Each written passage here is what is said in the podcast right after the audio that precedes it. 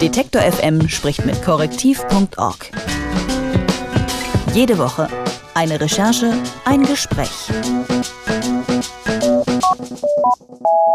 Du dummes Stück grüne Scheiße oder ich hasse dich, deine Zeit läuft ab. Das sind nicht mal die schlimmsten Beschimpfungen, die sich öffentliche Personen im Internet gefallen lassen müssen. In sozialen Medien fühlen sich viele Menschen sicher und teilen so richtig aus. Facebook und Co greifen nur bedingt ein. Jetzt soll aber das große Löschen beginnen. Justizminister Heiko Maas will den Kampf gegen den Hass im Netz und gegen die als willkürlich empfundene Regulierung der Betreiber von sozialen Netzwerken aufnehmen. Kurz vor der Sommerpause soll der Bundestag deshalb das sogenannte Netzwerkdurchsetzungsgesetz noch beschließen. Der Entwurf von Maas sieht vor, dass offensichtlich strafbare Inhalte innerhalb von 24 Stunden gelöscht werden müssen. Kritiker mahnen jedoch eine Gefährdung der Meinungsfreiheit durch das Gesetz an und fürchten Zensur. Jutta Kramm von korrektiv.org hat sich intensiv mit dem Thema beschäftigt. Unter anderem hat sie auch mit Renate Künast und Ralf Stegner über das Thema gesprochen, zum Beispiel, weil beide sehr gut wissen, was Hass im Internet für Auswirkungen haben kann. Schönen guten Tag, Frau Kramm. Guten Tag. Eine gesetzliche Regelung für das Vorgehen gegen Hasskommentare in sozialen Netzwerken scheint ja eine vernünftige Idee zu sein. Nicht alles, was so grob formuliert ist, ist aber auch gleich strafbar. Besteht also tatsächlich die Gefahr, wie einige Kritiker meinen, dass Meinungsfreiheit aus falscher Vorsicht oder aus eben Angst vor Strafen dann vorab beschnitten wird? Auf diese Frage kann ich kein klares Ja oder Nein geben. Ich glaube, wir müssen am Ende schauen, was wirklich passiert, wenn das Gesetz in Kraft getreten ist. Vorab möchte ich aber sagen, erstmal ist es wichtig und richtig, dass sich der Gesetzgeber dieser Sache angenommen hat. Maas, der Justizminister, hat viele Jahre mit Facebook äh, und den anderen Plattformen versucht, sich ins Benehmen zu setzen, auf eine freiwillige Selbstverpflichtung zu setzen und passiert ist eigentlich nichts. Nach einer Untersuchung, die Anfang des Jahres gemacht wurde, sind nur ungefähr 40 Prozent äh, der Hasspostings bei Facebook gelöscht worden. Bei Twitter war es so gut wie gar nichts, nur ein Prozent. Es ist also gut und wichtig, was zu tun. Die Frage ist jetzt, ist das Gesetz so weit gefasst und hat so kurze Löschzeiten, also binnen 24 Stunden, wenn es ganz eindeutig ist, binnen sieben Tagen für Zweifelsfälle, dass die Plattformbetreiber im Notfall mehr löschen, als sie sollten oder müssten. Nachdem quasi die ganze Öffentlichkeit sich Verfassungsjuristen, die Digitalexperten, Politiker von der Opposition, selbst in der Union gab es ja nicht nur Zustimmung, nachdem die sich alle geäußert hatten, wurde in den letzten Tagen noch mal ein bisschen nachgefeilt am Gesetz. Also wir müssen dann am Ende vielleicht mal nach einem halben Jahr eine Zwischenbilanz ziehen und gucken, gibt es wirklich das sogenannte Overblocking oder funktioniert es?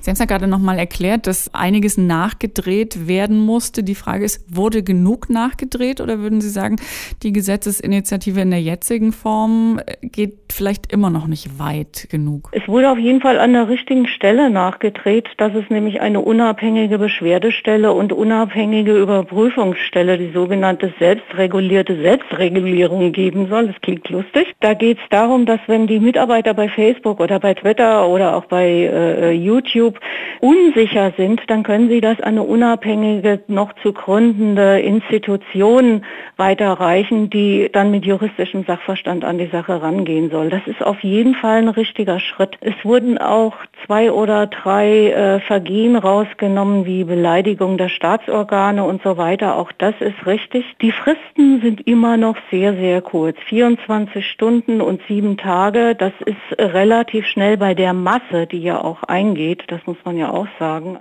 Und es betrifft bei Weitem nicht nur Politiker oder professionelle Politiker, wie die, mit denen ich gesprochen habe, Herrn Stegner und Frau Künast, auch Frau Ösus, die Staatsministerin beispielsweise. Aber es betrifft auch kleine Politiker, die in der Region äh, was bewegen wollen. Es betrifft aber auch Lesben und Schwule, politische, engagierte Menschen. Es betrifft Migranten und äh, die haben es vielleicht noch weniger leicht, sich Gehör zu verschaffen und sich zu wehren als professionelle Politiker. Sie haben es ja gerade gesagt, es sind ganz viele verschiedene Menschen, also aller Lebenswege und Berufsstufen auch betroffen von diesem Hass im Netz. Aber Sie haben speziell ja in Ihrer Recherche eben mit Renate Künast und Ralf mhm. Stegner gesprochen, auch wenn das vielleicht jetzt die bekannteren Gesichter sind. Beide Politiker bekommen regelmäßig wirklich böse Hassnachrichten über die sozialen Medien, die jenseits von Gut und Böse sind. Was haben die Ihnen denn erzählt, wie Sie mit sowas umgehen? Was ist da die Reaktion? Es gibt verschiedene Umgehensweisen. Herr Stegner hat sich ganz klar entschieden. Also zum einen hat er auf seiner Facebook-Seite eine klare Netiquette formuliert, in der er sagt, ich erwarte eine politische Auseinandersetzung. Ich führe die auch gerne, aber die muss sich an gewisse Regeln halten und wer sich an diese Regeln nicht hält, der darf hier auch nicht zu Wort kommen.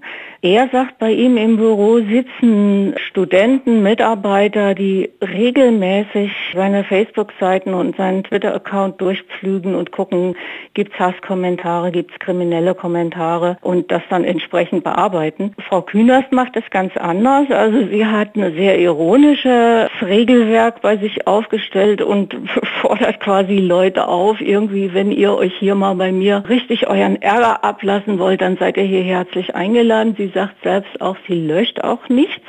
Sie gucken sich das aber auch an und beide Politiker zeigen an, wenn es kriminell wird. Also nicht bei Schmähungen, nicht bei Beschimpfungen, aber bei Morddrohungen, bei Todesdrohungen und entsprechenden Aufforderungen wenden sie sich auch an die Staatsanwaltschaft. Und Herr Stegner hat äh, mir gesagt, dass er über 100 Anzeigen schon erstattet hat, also oder im dreistelligen Bereich. Bei Frau Kühners ist es auch ein Leitsaktenordner voll, aber die wenigsten Anzeigen führen dann am Ende wirklich auch zu einer Verurteilung. Diese Unterscheidung ist tatsächlich sehr wichtig. Also das Löschen ist natürlich das eine oder vielleicht auch der ironische, kluge Umgang mit solchen Hasskommentaren, aber die rechtliche Verfolgung des Ganzen ist die andere äh, Seite. Und wenn Sie sagen, dass Anzeigen gegen Hasskommentare ja oft nicht weit führen und fallen gelassen werden, ist es trotzdem wichtig, immer quasi rechtliche Schritte einzulassen, wenn das gerechtfertigt ist, also wenn ein Grund vorliegt? Oder muss man irgendwann Schulter zucken und sagen, naja, so richtig viel bringt es nicht? Naja, ich glaube, das muss jeder für sich auch entscheiden. Also eine Anzeige ist ja immer auch also man muss zur Polizei gehen, im Zweifelsfall, man muss eine Aussage machen. Leute, die sich arg bedrängt, gemobbt und angegriffen fühlen, müssen sich dann diesen Angriffen ja auch innerlich noch mal stärker stellen. Da muss man selber sehen, wie man damit zurechtkommt. Ich glaube, dass es sehr, sehr wichtig ist, möglichst viel anzuzeigen, damit das auch in der Kriminalstatistik auftaucht, damit die Dimension dieses Problems überhaupt bekannt wird. Hass im Netz betrifft uns alle. Ein neues Gesetz soll jetzt dabei helfen, solche Beschimpfungen einzudämmen. Am Freitag soll es im Bundestag beschlossen werden. Jutta Kramm vom Recherchezentrum korrektiv.org hat sich über die Hintergründe informiert und mit uns darüber gesprochen. Vielen herzlichen Dank dafür. Detektor FM spricht mit korrektiv.org. Jede Woche eine Recherche, ein Gespräch.